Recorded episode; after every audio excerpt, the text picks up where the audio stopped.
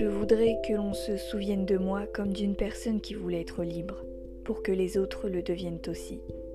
Oui, Rosa, on se souvient de vous, libre pour donner la liberté. Elle a levé la voix pour contester le système racial des années 50.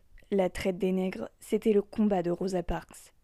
Une militante qui a changé à jamais l'histoire de l'Amérique et du globe tout entier. Surnommée la mère du mouvement des droits civiques, Rosa a osé ne pas se lever, ne pas laisser la place à une personne blanche dans le fameux bus de Montgomery. Son acte, calme et courageux, a changé l'Amérique, sa vision des Noirs, et a réorienté le cours de l'histoire. Rosa Louise McCauley est née le 4 février 1913 à Tuskegee, en Alabama. Elle est le premier enfant de James et Leona Edwards McCauley. Plus tard, la famille a déménagé à Pine Level, en Alabama, où Rosa a été élevée, puis éduquée dans une école rurale. À 11 ans, sa mère l'inscrit à l'école industrielle de Montgomery pour filles. Elle continuera sa scolarité au State Teacher College, mais deux événements l'empêchent d'obtenir son diplôme comme toutes les autres jeunes adolescentes. Oh, freedom. Oh,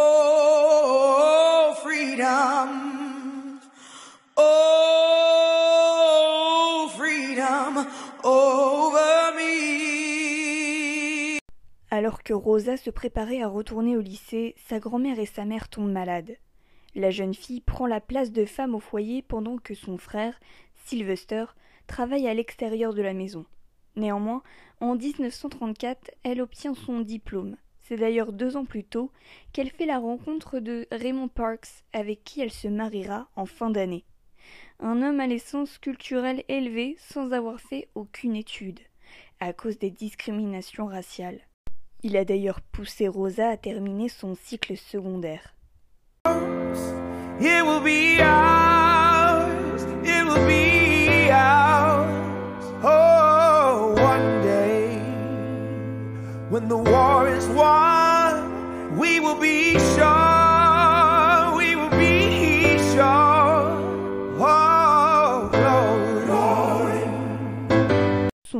A été l'un des premiers militants dans l'effort de libérer les Scottsboro Boys, un cas célèbre des années 30. Ensemble, Raymond et Rosa ont travaillé dans les programmes de l'Association nationale pour l'avancement des personnes de couleur. Lui était un membre actif, quant à elle, elle a été secrétaire et plus tard responsable de la jeunesse de la branche locale.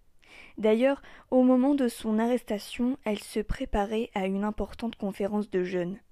Most of the time we spent together was talking about freedom and freedom of religion, freedom to vote, free, uh, all freedom for everybody.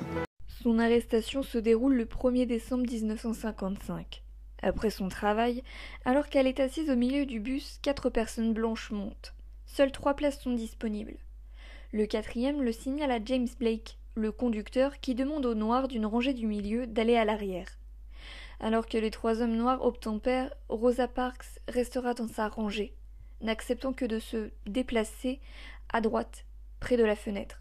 Blake, furieux qu'elle refuse de se déplacer dans la colored section, descend du bus et appelle son chef qui lui demande de faire venir la police.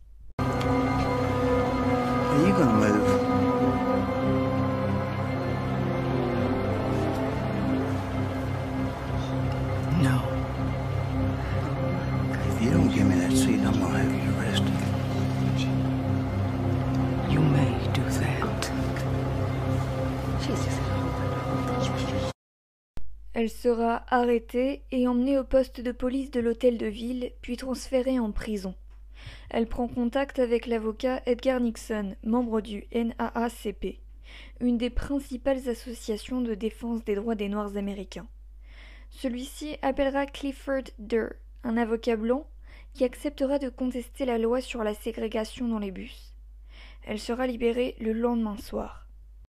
Après l'arrestation de Rosa, des Noirs de Montgomery et des sympathisants de couleur mixte ont organisé et promu un boycott de la ligne de bus de la ville, qui a duré 381 jours. Le docteur Martin Luther King a été nommé porte-parole du boycott et a enseigné la non-violence à tous les participants.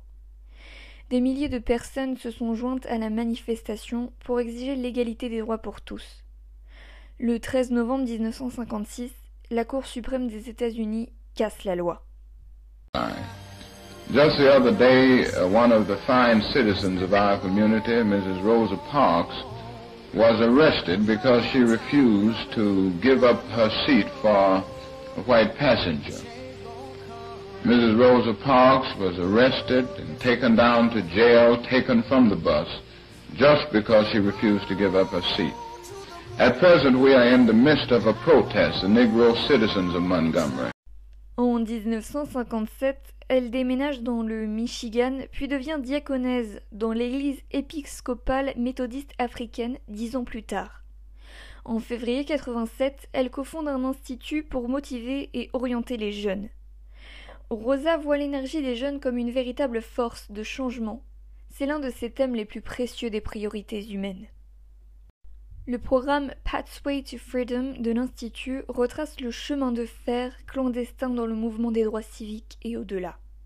Les jeunes âgés de 11 à 17 ans rencontrent et discutent avec Madame Parks et d'autres dirigeants nationaux, alors qu'ils participent à des recherches éducatives et historiques à travers le monde entier.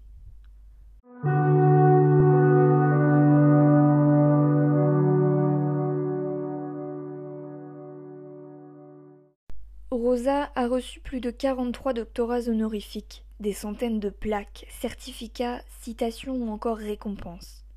En septembre 96, Clinton, le 42e président des États-Unis d'Amérique, a remis à Rosa la médaille de la liberté, la plus haute distinction décernée à un citoyen civil.